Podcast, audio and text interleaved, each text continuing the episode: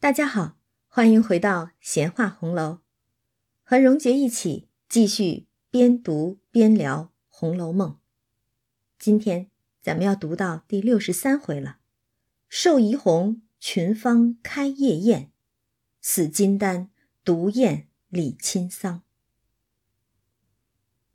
那上一回咱们说到，宝玉他们四个人一起过生日，恰好老太太、王夫人这些主子们都不在家，于是大观园就成了开心乐园，众儿女纵情饮宴玩乐，湘云更是醉卧芍药阴，让大家又爱又笑。这白天闹了一整天，大家意犹未尽，那就晚上接着。继续狂欢，于是就有了本回的群芳开夜宴。但我们说过，这是大观园最后的欢宴了。天下没有不散的筵席，每个人都终将成为过客。有聚就有散，有生就有死，寿与死就这样触目惊心，却又自然而然的。被作者安排在同一回之中。一边是庆生的欢宴，一边是悼亡的丧事；一边是生命与青春的活力，另一边就是死亡与腐朽的气息。但这却恰恰是生活的本来面目：生老病死，大梦一场。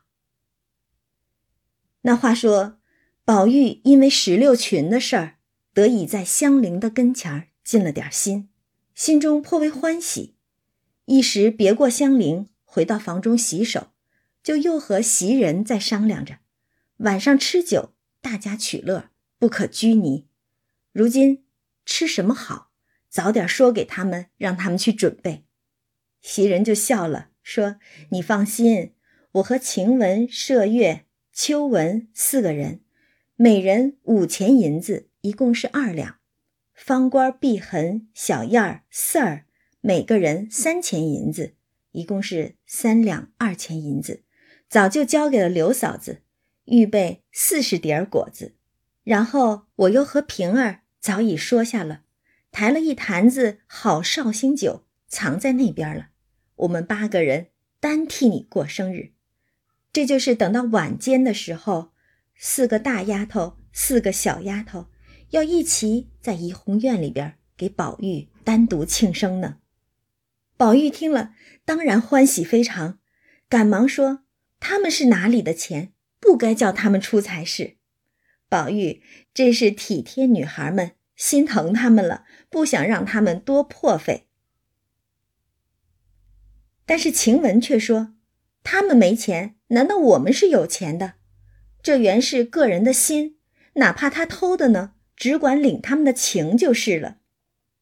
晴雯这暴贪的脾气一直是改不了的，但是她这话却是说出了素来宝玉常说的话：重心重情，不在钱财多寡，管他有钱没钱，钱多钱少，只是这份心、这份情是多少钱财都换不来的。而这段快乐的时光，也是多少钱财也留不住的。宝玉听了晴雯的话，就说很是。袭人就笑了，说：“宝玉，你一天不挨他两句硬话吃，你再过不去。”这就是调侃宝玉和晴雯两个人呢。晴雯也笑了，说：“袭人，你如今也学坏了，专会架桥拨火的。”说着，大家都笑了。这个袭人和晴雯。一个温柔贤惠，一个娇俏火辣，此时的两个人却是颇为融洽。宝玉就赶着说：“咱们关院门吧。”宝玉这也太着急了，这刚什么时候的，这么早就关了院门，反倒会让别人怀疑起来了。袭人笑说：“怪不得人说你是无事忙，这会子关了门，人倒疑惑，索性。”再等一等，还是袭人稳重一些。宝玉只得点头，于是说：“那我出去走走。四儿舀水去，小燕儿一个跟我来吧。”说着就走到外边，见四下无人，便问五儿之事。原来宝玉不过是找个借口，把小燕儿叫出来问五儿的事儿，也就是刘五儿进怡红院当差这件事儿。小燕儿就说：“我才告诉了刘嫂子，她倒喜欢的很，只是五儿那一夜受了委屈烦恼，回家去又气得病了，哪里来的？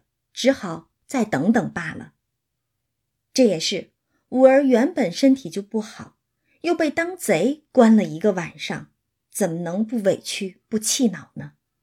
宝玉听了，不免就后悔长叹。他定是后悔没早点让五儿进来，若真是早点让他进来，也可免得他受这遭的痛苦了。宝玉就又问：“这事儿袭人知道不知道？”小燕儿就说：“我没告诉，不知道方官说了不曾。”宝玉就说：“我却没告诉他，也罢，等我告诉他就罢了。”说毕，复又走进来，故意的洗手。这就是假装出去解手了，回来洗个手打掩护呢。这倒让我想起来，那有上班偷懒儿、私自外出打电话的，回来的时候也经常用这一招，假装出去上了卫生间，洗了手，抖着水进来，老板再不会怀疑的。不过宝玉这么做，倒是隐隐的有着那么点儿防着人的意思了。再联系他刚才问小燕儿的话，难道是防着袭人的意思？咱们且放下不提。不多时，已是掌灯时分，只听得院门前一群人走进来，隔窗看时，果然是林之孝家的带着几个管事儿的女人走了来了。他们本来就是负责查房上夜的嘛，果然尽职尽责，到点儿就来了。晴雯就悄悄的笑说。他们查上夜的人来了，这一出去，咱们就好关门了。只见怡红院凡上夜的人都迎了出去，林之孝家的看了不少，这就是在点卯呢。查一查，看一看，该上岗的人是不是都已经在岗位上了，别有那偷懒耍滑的。然后又吩咐，别吃酒，放倒头睡到大天亮的，我听见是布衣的。众人听了，赶忙说：“哪里有那样胆子大的人？”林之孝家的就又问：“宝二爷睡了没有？”这是管完了丫头婆子们，又来问宝玉的事儿了。果然是有体面又正掌权的人，连年轻的主子都要管一管，才更显体面嘛。众人就都回不知道呢。袭人赶忙推宝玉，宝玉就塌了这个鞋迎出来，笑说：“我还没睡呢。”妈妈歇歇，又赶忙叫袭人倒茶来。那林之孝家的忙走进来，笑说：“还没睡呢。如今天长夜短了，也该早些睡，明儿起得方早。不然到了明日迟了，人家会笑话，说不是读书的公子，倒像那起挑脚的汉子了。”这个林之孝家的，白天他拿那些话。拘着探春这些姑娘们，晚上同一招又用在了宝玉身上。你得按规矩行事，不然就不是大家子知书识礼的公子了。其实，类似这样的话，同样句式，直到如今，仍是不绝于耳的。有多少是用言语打造出来的框架牢笼？又有多少人？至今仍受困其中呢。宝玉听了他的话，赶忙笑说：“妈妈说的是，我每日都睡得早。妈妈进来，我都不知道已经是睡了。今儿因吃了面，怕停住时，所以多玩一会儿。”林之孝家的就又向袭人等笑说：“该弄些普洱茶吃。”这是因为宝玉说怕停住时吗？所以他就建议该吃些普洱茶消消食。看这个说话的套路，也是和白天差不多的。先是笑着劝诫一番，然后关心饮食。瞧，我是真心为了你好的。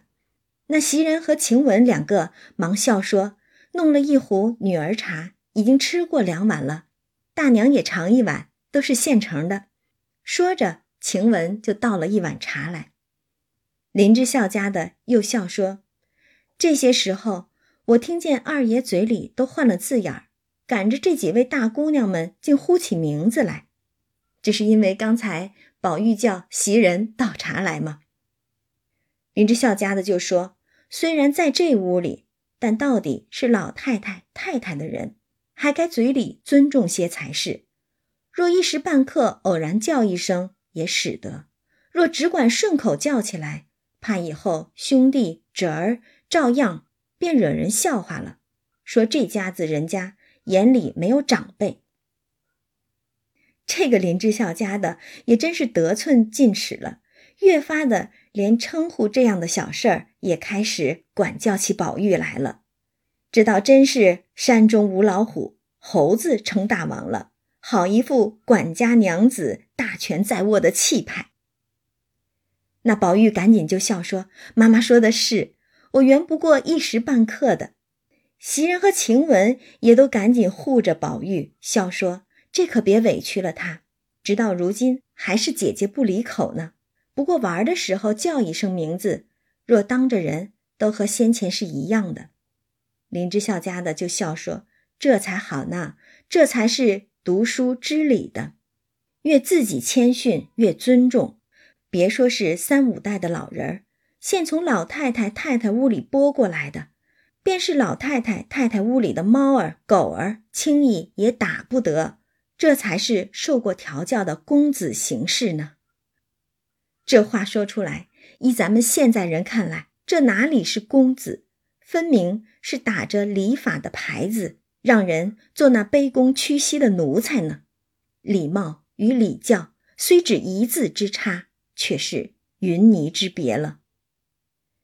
那林之孝家的说完了，吃了茶，又说：“请安歇吧，我们走了。”宝玉还说呢：“再歇歇吧。”我估计宝玉这会儿心里。肯定是在说：“赶紧走吧，您呢？”那林之孝家的就带了众人又查别处去了。这边晴雯忙命关了门，进来笑说：“这位奶奶哪里吃了一杯来了？唠唠叨叨的，又排场了我们一顿去。要不是为了赶紧关门，大家给宝玉庆生，我估计晴雯早就又忍不了，该回嘴了呢。”麝月却笑说。他也不是故意的，少不得要常提着些，也是提防着，怕走了大褶的意思。麝月到底也是稳重一些，也算是理解这些管家娘子的工作了。家大业大，园子里又人多，饶是这么关门闭户、查房上夜的，不还是那些偷盗、夹带、私藏的事儿出个不停吗？还记得角门上那个小厮和柳家的那一番对话吗？那只要是相熟些，在私下给点好处，我估计别说大观园里头，只怕是贾府整个都是门户大开的。且不提这些，且说众人摆上酒果，袭人就说：“咱们不用高桌，把那花梨圆炕桌放在炕上，团团围坐的，又宽敞又便宜。”于是。大家果然抬了来，麝月和四儿又去端果子，用两个大茶盘四五次的搬运了来，还真不少呢。又有两个老婆子蹲在外面火盆上筛酒。宝玉就说：“天热，咱们都脱了大衣裳才好。”偏他有这个不同世俗之礼的想法。众人皆笑说：“你要脱你脱，我们还要轮流安席呢。”宝玉笑说：“这一安席就安到五更天了。你们知道我最怕这些俗套子，在外人跟前儿不得已的，这会子还怄我就不好了。要知道，宝玉要的从来就不是什么虚礼俗套，他要的是自由自在，要的是真心真意。那众人听了，就说都依你。于是先不上座，且忙着去卸妆宽衣。”这倒真是有意思了，大家一起庆生欢宴的结果，先要去卸妆宽衣。这要是在其他人那里，必是使不得的。你想啊，一个公子众多丫头，皆穿着小袄小裤，如此亲密随性的，若是别人家，别部小说里头，必定是个香艳风流的场景，未免流之于淫了。偏宝玉在《红楼梦》这本书当中，如此一番作为，只让人觉得天真烂漫，不涉一丝的淫邪。一时大家将正装卸去。头上只随便的挽着个嘴儿，身上皆是长裙短袄的。宝玉只穿着大红棉纱的小袄，下面是绿绫檀墨的夹裤，散着裤脚，倚着一个各色玫瑰芍药花瓣装的玉色夹纱的新枕头，和方官两个就先划上拳了。那方官更是满口的嚷热，只穿着一件玉色红青驼绒。三色绫子斗的水仙小夹袄，竖着一条柳线汗巾，底下是水红的撒花夹裤，也是散着裤腿儿。头上齐额编着三圈小辫儿，归至顶心，结一根鹅卵粗细的总辫儿拖在脑后。这个发型，大家是不是觉得眼熟？宝玉刚出场的时候，那个发型与方官现在的发型是颇为类似的。而方官此时右耳眼内只塞着米粒儿大小的一个小玉塞子，左耳上单戴着一个白果大小的硬红镶金大坠子。这个装扮还真是时髦的很呢，竟然是左右两耳装饰不对称，便是放到今天也是很时髦的呀。他这样一装扮，越显得面如满月。眼如秋水，引得众人笑说：“他两个倒像是一对双生的弟兄。”只是说宝玉和方官长得颇为相似了。那宝玉，我们知道他是面若中秋之月，色如春晓之花，又说面如桃瓣，目若秋波，果然和方官两个人颇为相似了。袭人等一一的都斟了酒。说：“且等等，再划拳吧。虽不安席，每人在手里吃我们一口罢了。”于是袭人为先，端在唇上吃了一口，余者依次下去，一一吃过，大家方坐定了。小燕儿和四儿因炕沿上坐不下，便端了两张椅子，就近摆下。那桌上四十个碟子，皆是一色的白粉定窑。不过只有小菜碟儿大，里面是些山南海北、中原外国，或干或鲜，或水或露，天下所有的酒馔果菜。这菜色也算是丰富至极了，每样量不大，但是胜在品种多呀。宝玉就说：“咱们也该行个令才好，喝着酒不行令，岂不是太过沉闷了？”袭人就说：“斯文些的才好。”别大呼小叫的，惹得人听见。也是大晚上的，再把那些茶叶的给招回来。然后又说：“我们也不识字，可不要那些文的。”这估计是听了白天的设父的令儿，听怕了。那也太过文绉绉的，过于小众了吧？麝月就笑说：“那咱们拿骰子抢红吧。”宝玉说。没趣儿，不好，咱们点花名吧。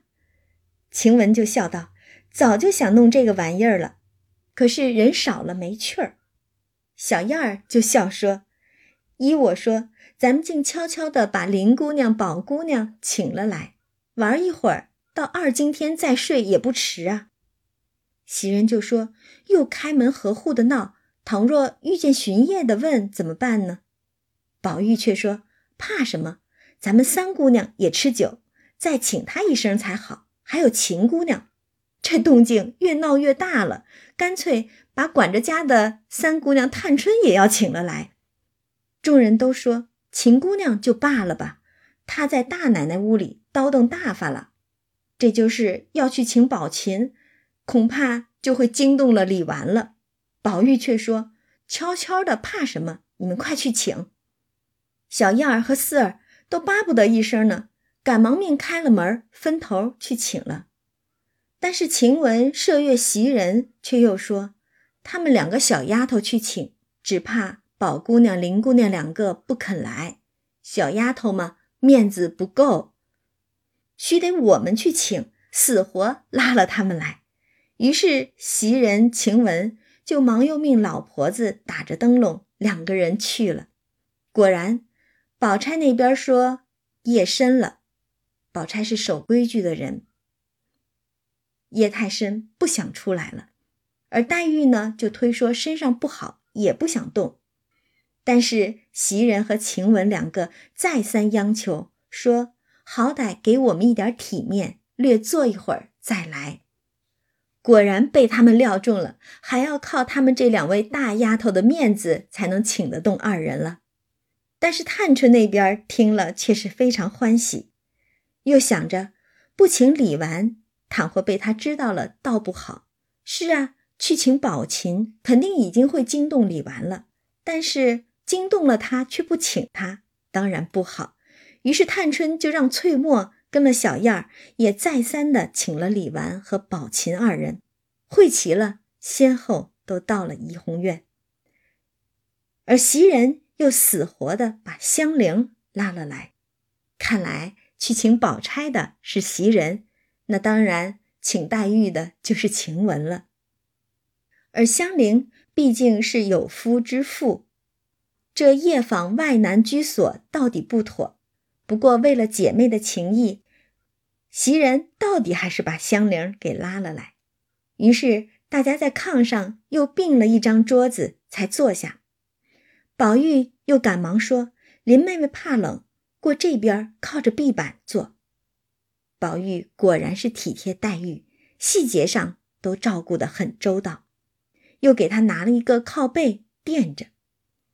袭人等就端了椅子在炕沿下陪坐，黛玉却离桌远远的，靠着靠背儿，向宝钗、李纨、探春说：“你们日日的说人夜聚饮赌，今儿我们自己也如此，以后看你们怎么说人。”宝钗、李纨、探春，现在三个人不是正管家呢吗？所以黛玉就说：“你们自己这会儿也是坏了规矩，夜聚饮赌的，那以后怎么拿规矩去管别人呢？”李纨却笑说：“这又何妨？一年之中不过生日节间如此，并无夜夜如此，这倒也不怕。你看，偏要李纨来说这个话，其实。”李纨虽说是寡居，但到底是年轻的女子，枯木般的寡居生活，又如何能压抑住活泼的生命呢？想当时起诗社的时候，李纨也是很积极的呀。所以李纨这会儿特意是让她以大嫂子的身份，又是管家的身份来说，这又何妨？又不是天天如此。正说着呢。晴雯就拿了一个竹雕的签筒来，里面装着象牙的花名签子，摇了一摇，放在当中，又取过骰子来盛在盒内，摇一摇，揭开一看，里面是个五点，就数到了宝钗。宝钗便笑道：“我先抓，不知抓出个什么来。”说着，就将那签筒摇了一摇。伸手撤出一根签来，大家一看，只见签上画着一只牡丹，提着“艳冠群芳”四个字，下面又刻着小字，是一句唐诗，说：“任是无情也动人。”这一签儿倒果然切合宝钗的品貌性格，想宝钗容貌丰美，端庄持重。自有牡丹的艳丽动人，但她性格上却也有冷漠的一面。作者写宝钗需要服冷香丸，将胎里带来的热压下去吗？这正是宝钗感情冷漠的写照。但偏偏宝钗又颇能随分从时，藏于手拙，得人好感，虽是无情，亦令人心动。而宝玉对宝钗，我们知道他心中只有黛玉，与宝钗并无任何爱情可言。但是哪怕是没有爱情，宝钗的品貌依然能够令宝玉心动。而花签上的这句唐诗“任是无情也动人”，是出自唐代罗隐的一首牡丹花诗。若教解语应倾国，任是无情也动人。但是作者在此引此句诗，其实意在此诗的末联儿。那诗中最后一联写的是“可怜韩令功成后，辜负农华过此身”。提到的韩令，是唐朝元和十四年曾经做过中书令的韩翃。曾有记载说，京城上牡丹三十余年，每春暮车马若狂。而元和末，韩令始至长安，居地有之，具命擢去，曰：“吾岂孝而女子耶？”意思就是说，长安人都喜欢牡丹，可是韩翃当了中书令之后，到了长安。他的居所中有牡丹，韩红却命人把牡丹全都砍了去。诗中所谓功成，是指的韩红功成名就。但是“功成”一词历来也可用于修行人的身上，意味着大彻大悟。那在本书之中，宝玉悬崖撒手，岂不也是彻悟功成？而在他悬崖撒手之后，宝钗也就如被韩红所弃的牡丹一般，辜负浓华，寂寞了却此生了。而这也恰恰合了《红楼梦》曲中宝钗的那一曲“终身误”了。终身误，误终身，纵使举案齐眉，到底意难平。花一样的女子。却终将凄凉、孤独、寂寞一生了。那其实我们现在读到第六十三回，全书行文已经过半，作者仿佛是担心我们这些读者也迷于这书中的繁华锦绣、富贵温柔，忘记了在开篇之时第五回曾经预示众女儿命运的判词仙曲。所以特意用这花签儿来提醒我们，一切不过是幻梦一场。而此时抽花签的众人，只不过是把这花签儿当一个游戏酒令来玩的，却哪里料到，这花签儿真的是预示了他们的命运了呢？那大家接着看这签上所注：“在席共贺一杯。”此为群芳之冠，随意命人不拘诗词雅谑，道一则以诱酒，也就是抽得此签之人，可以随意的让席上某一位说一个诗词雅谑的来给大家祝酒。众人看了都笑说：“巧得很，你也原配牡丹花。”说着，大家共喝一杯。宝钗吃过，就说。那方官唱一支曲儿，我们听吧。这倒合适，方官本就是唱戏的小戏子出身嘛。方官倒也不扭捏，就说：“既这样，大家吃一杯，好听。”于是大家吃了酒，方官便开口唱道：“寿筵开处风光好。”这一句一听就知，那是专为祝寿而作的一些世间俗套之曲了。那在别处唱唱，估计也就罢了。在怡红院，大家可是不听这些俗套的。果然，众人都说：“快打回去！这会子很不用你来上寿，捡你极好的唱来。”方官只得细细的唱了一支《赏花时》。那这段赏花时是出自明代汤显祖的《邯郸记》。《邯郸记》又是一场梦，是汤显祖临川四梦之一。另外的三梦便是《牡丹亭》《南柯记》和《紫钗记》。那其实《邯郸记》所写的故事，就是著名的黄粱一梦的故事。说的是吕洞宾要替何仙姑渡一人到蓬莱山门做那扫花的使者，恰遇邯郸书生卢生，于是就让卢生枕着瓷枕入梦。梦中卢生娶妻生子，功成名就，却又遭人陷害流放，最终沉冤得雪，重又权高位重，尽享荣华富贵。但人孰无死？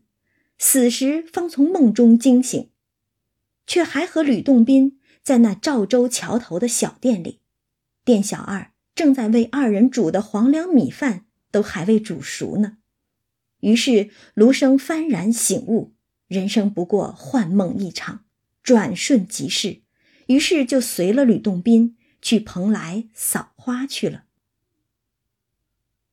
在这庆生的欢宴之上，作者偏偏让方官唱了这样的一首曲子，只能让我们更加感慨：自古以来，人人皆知人生如梦，可偏偏人人都大梦沉酣。入梦容易，梦醒难。而这大观园最后的欢宴，亦是黄粱一梦。最终，也是曲终人散，空余悲凉。此时的群芳夜宴，大家抽花签儿，众女儿皆是花朵，而这一首赏花时，便是唱给那赏花之人，也就是宝玉的了。我们且听听他唱的是什么。只听方官细细唱来：“翠凤毛翎。”扎肘插，闲踏天门扫落花。你看那风起玉尘沙，蒙可的那一层云下，抵多少门外祭天涯。你再休要剑斩黄龙一线差，再休向东老贫穷卖酒家。你与俺眼向云霞，洞宾啊！你得了人，可便早些儿回话；若迟啊，错叫人留恨碧桃花。那在戏文中呢，这一段就是何仙姑嘱咐吕洞宾：“你替我下界去渡人上来，天门扫落花，但是你千万不要任性妄为，也不要贪杯误事。你渡了人，赶紧回来。”不然，我们可就要错过那蟠桃宴了。所以，这曲中之意便是提醒人莫要错过。对于仙人们来说，是不要错过那王母娘娘的蟠桃盛宴；而对于宝玉来说，又是想提醒他不要错过什么呢？而宝玉此时的惜花赏花之人。他却只管拿着那个签儿，口内颠来倒去的念着，任是无情也动人。又听了方官唱的这个曲子，便眼看着方官一语不发。以宝玉这样的敏感多情之人，听了这样的曲子，再看了花签上这样的诗句，又如何能不多加思虑呢？湘云倒是个急性子。他忙一手夺了，置于宝钗，宝钗又掷了一个十六点，数到了探春，探春就笑说：“我还不知道得个什么呢。”伸手撤了一根签出来，自己一瞧，便掷在地下，红了脸，笑说：“这东西不好，不该行这令。原是外头男人们行的令，许多浑话在上头。”众人都不解，袭人等忙拾了起来。众人一看。只见那上面是一只红杏，写着“瑶池仙品”四个字，一句唐诗。诗云：“日边红杏倚云栽。”又注云：“得此签者，必得贵婿。”大家共喝一杯，共同饮一杯。原来是说到了婚嫁之事，难怪探春害羞了，脸都红了。众人就都笑道。我们说是什么呢？这签儿原是闺阁中取戏的，除了这两三根有这样的话，并无别样。这又何妨？我们家已有个王妃，难道你也是王妃不成？大喜大喜！说着，大家都来敬酒。为什么这么说呢？一者签上的注解说必得贵婿；二来那句唐诗“日边红杏已云栽”，日在古代可都是用来象征帝王的，而日边红杏岂不就是帝王旁边的妃子了？那其实这句诗是出自唐朝高禅的一首诗：“天上碧桃或露重。”日边红杏倚云栽，芙蓉生在秋江上，不向东风怨未开。虽然只是截取了“日边红杏倚云栽”这一句，却难免让人想到这首诗的最后两句：“芙蓉生在秋江上，不向东风怨未开。”大家还记得探春的判词吗？写道。清明涕送江边望，千里东风一梦遥。还有探春自己写过的一首《春灯谜》：阶下儿童仰面时，清明妆点最堪宜。游丝一断魂无力，莫向东风怨别离。这几首诗连起来看的话，探春远嫁不归的结局简直是呼之欲出了。那高禅的这首诗最末的这一联儿所写：“芙蓉生在秋江上，不向东风怨未开。”感慨的是自己生的不是地方，生的不是时候，不能像那些春日的桃啊、杏的，生在天上日边，借着东风而开。这与探春感慨自己错生女儿之身，又生于末世。空有一番志向抱负，却不得施展的无奈与悲哀，如出一辙。而这会儿，大家却只拿这个花签儿来调侃探春。难道我们又要出一个王妃不成？大家来敬酒，探春哪里肯饮，却被湘云、香菱、李纨等三四个人强死强活的灌了几口下去。探春还只要说不玩这个令了，再行别的。众人断不肯依的，湘云就拿着他的手，强制了几点出来。一看是轮到李纨来撤签儿，李纨就撤了一根出来，一看笑道：“好极！你们瞧瞧，这劳什子竟有些意思。这李纨是故意的吧？探春刚刚死命的不想玩呢，李纨这边偏说好极，有点意思。”于是众人去瞧那签上画着一只老梅，写着“双小寒姿”四个字，那一面是一句诗：“竹篱茅舍自甘心。”这句诗是出自宋朝王琦的一首诗《梅》，写的是“不受尘埃半点侵，竹篱茅舍自甘心，只因误时林和静。”惹得诗人说到今。那李纨寡居守节，以老梅来比喻他的操守。诗的前两句亦颇似他现在所住的稻香村的样子。只是这世人评说的荣耀，到底又有何用？就像那老梅，不过是因为林和靖、林波的诗句而惹人评说罢了。林波喜爱梅花，喜爱鹤，世称梅妻鹤子。他有一句关于梅花的诗，流传至今：“疏影横斜水清浅，暗香浮动月黄昏。”因他的这句诗，后世之人也多以暗香来喻梅花。但是老梅幽寂独处之状。又何曾因世人的评说而改变呢？作者对李纨年纪轻轻就寡居守节的命运有叹有怜，但是他并不赞扬或者说标榜，在那样一个宗法礼教盛行的年代里，这样的思想可谓是万分难得了。大家再看那花签上的注，写的是“自饮一杯，下家掷骰”。李纨笑道：“真有趣儿，你们掷去吧，我只自吃一杯，不问你们的兴与衰。”说着便吃了酒，将骰过与黛玉。黛玉一掷是个十八点，数到湘云，撤了一根出来。大家看时，一面画着一只海棠，提着“香梦沉酣”四个字。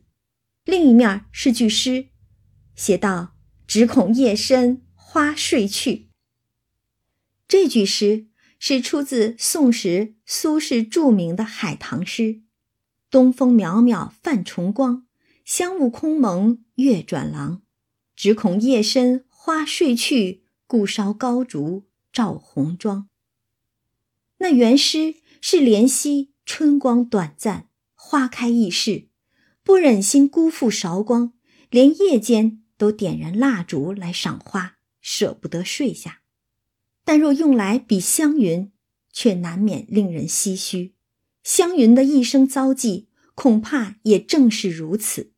虽有洞房花烛红妆之喜，只可惜好景不长，春光难留。展眼吊斜晖，湘江水逝楚云飞。湘云此时在大观园的大说大笑，无拘无束，既是他暂离叔叔婶婶家里像出笼的鸟儿一般的狂欢，亦将是他未来人生中最美好的一段欢乐记忆了。香梦沉酣，却毕竟又只是一场梦而已。梦醒之后，也只剩寂寞凄凉的残酷现实了吧。那黛玉看了这个签儿，就笑了，说：“夜深两个字改作时凉方好。”这也是黛玉的机敏幽默了。她改了这两个字，众人就都知道她是打趣儿白日里湘云醉卧的事儿了，大家全笑了。那湘云当然要打趣儿回来。就指着那个自行船，笑着让黛玉看，又说：“快坐上那船家去吧，别多说了。”这是拿宝玉犯了痴呆病的时候的言语来取笑黛玉呢。众人听他们说的都笑了，于是大家又来看那个签上的注，写的是：“香梦沉酣，撤此签者不便饮酒，只令上下二家各饮一杯。”湘云拍手笑道：“阿弥陀佛，真真好签儿。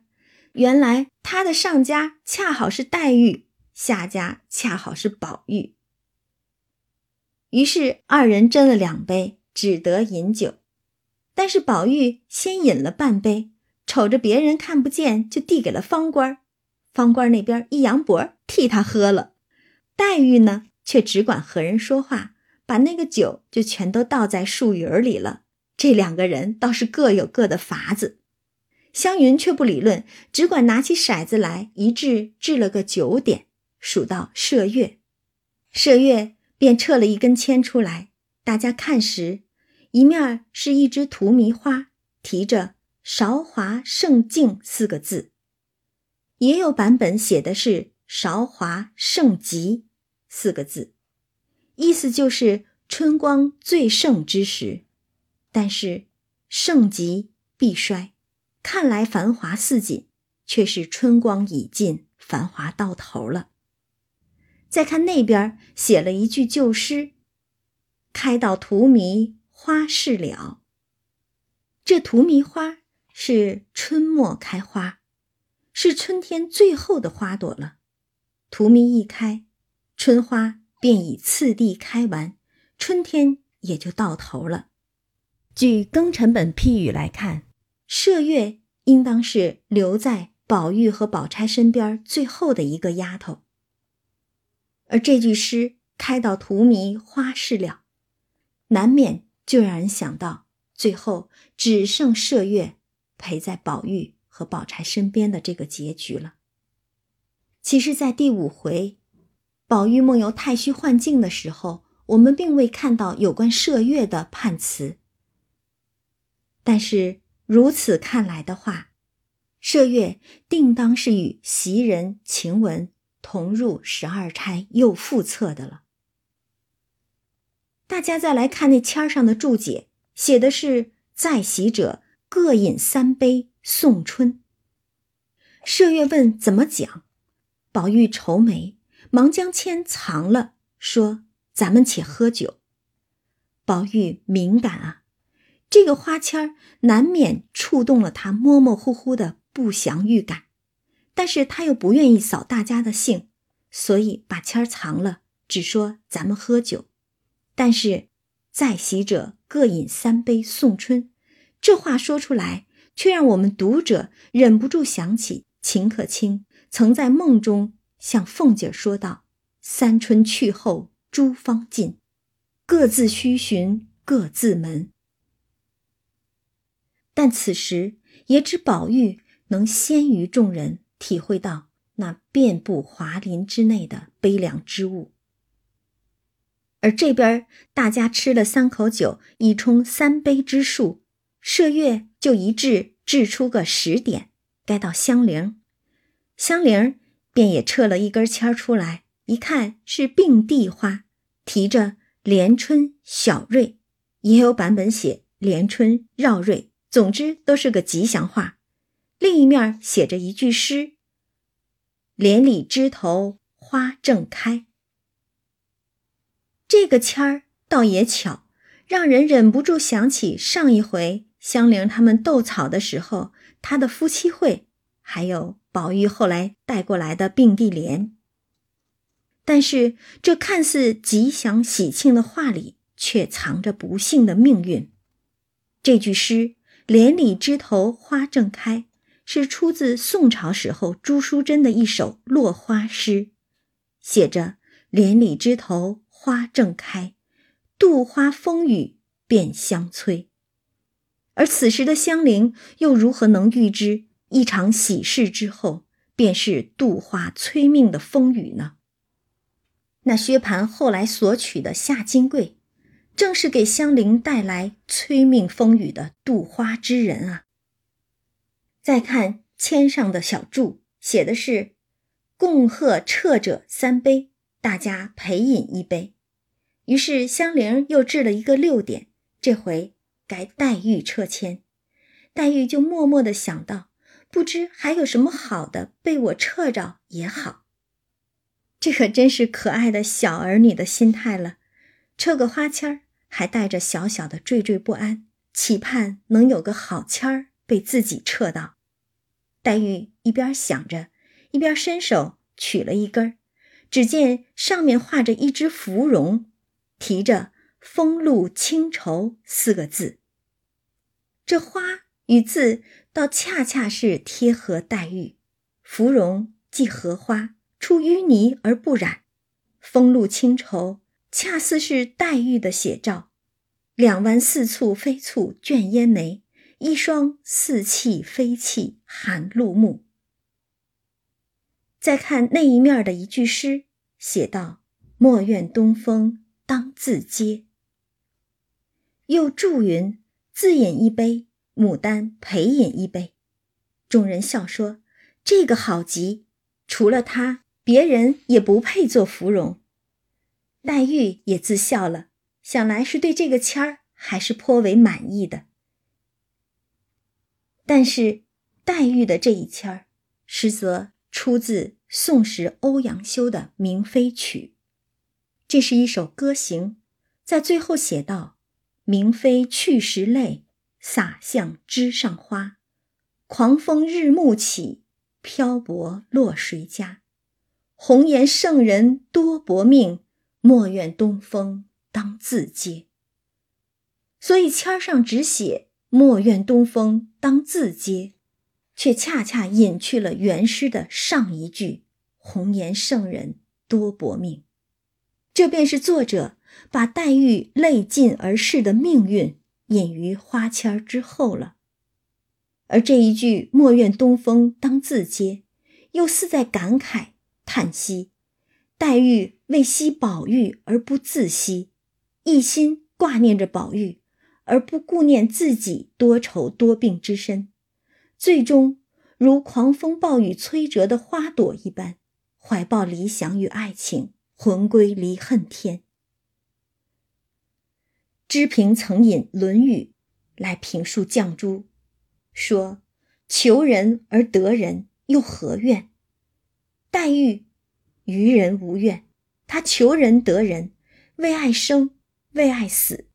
为还泪而入红尘，泪尽而逝，万苦不怨。只是其人不自惜，而读者岂不为之惜乎？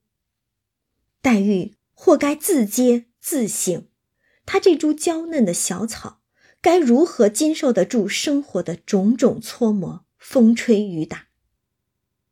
荣姐总在设想，倘若黛玉生于现代。一个相对更自由的年代，她的至纯至粹是否也就不必自接了呢？黛玉这边饮了酒，掷了一个二十点，这回是轮到袭人。袭人伸手取了一支出来，却是一枝桃花，提着“武陵别景”四个字，另一面写着一句诗。桃红又是一年春。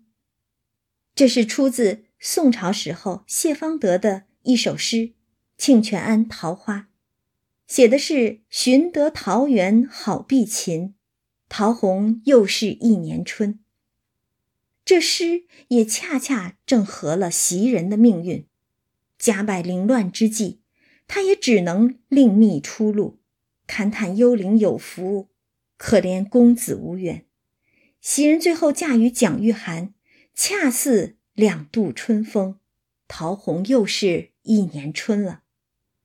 再看那签上的注解，写的是“杏花陪一杯，座中同耕者陪一杯，同尘者陪一杯，同姓者陪一杯。”众人笑说：“这一面热闹有趣儿。”大家算来，香菱、晴雯、宝钗三人皆与他同庚。黛玉与他同尘，只无同姓者。方官忙说：“我也姓花，我也陪他一杯。”于是大家斟了酒。黛玉因向探春笑道：“你也是命中该着招贵婿的，杏花快喝了。”探春不是撤了一个杏花签儿吗？所以黛玉说：“杏花快喝了，我们好喝。”探春就笑说：“大嫂子顺手给他一下。”李纨笑道：“人家不得贵婿，反挨打，我也不忍的。”说的大家都笑了。这一杯可真是热热闹闹的，几乎在座的各位都要陪着共饮一杯了。但是这看似热闹的一杯酒，却难免让人想起“千红一哭，万艳同悲”了。这热热闹闹的群芳开夜宴、撤花签、行酒令。却暗暗藏着黄粱一梦，万艳同悲，让人不得不感慨作者用心良苦。这边大家饮了酒，袭人才要接着掷骰子，只听有人叫门，有老婆子忙出去问，原来是薛姨妈打发了人来接黛玉的。薛姨妈此时不还住在潇湘馆，照顾黛玉的饮食起居吗？肯定是见时间已晚，黛玉还没有回来，所以派人来接了。众人赶忙问是几经了，有人就回已经二更往后了，钟打过十一下了，这就是过了半夜十一点了。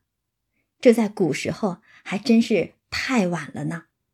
宝玉犹不信，把表要过来瞧了一下，果然已是子初二刻时分了。黛玉便起身道：“我可撑不住了，回去还要吃药呢。”众人就说：“也该都散了。”袭人和宝玉还要留众人。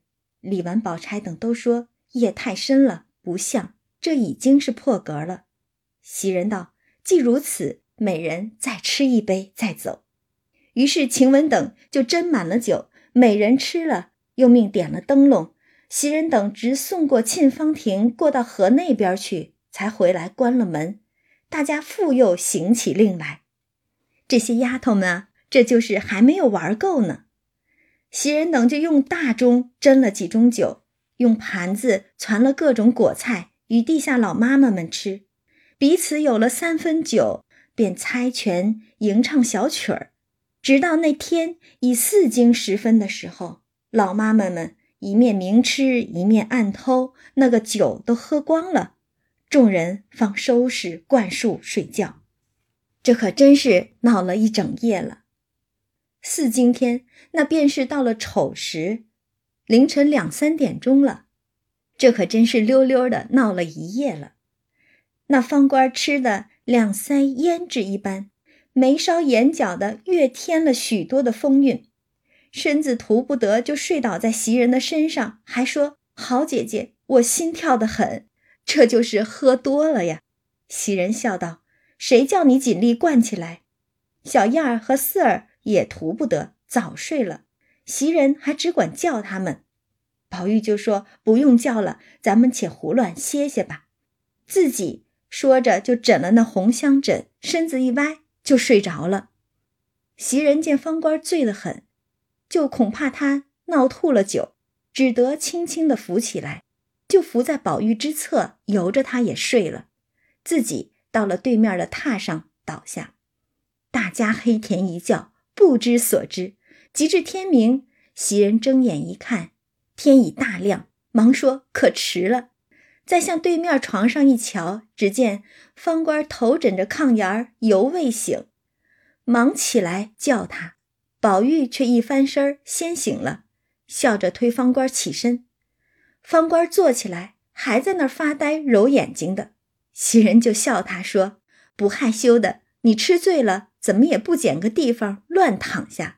这个袭人这会儿却来打趣儿方官。先前不就是你扶着方官睡到宝玉旁边的吗？方官听了，瞧了一瞧，方知竟是和宝玉同榻，忙笑得下地来说：“我怎么吃的不知道了？”宝玉也笑道：“连我竟也不知道了。若知道，给你脸上抹些黑墨。”这两个人。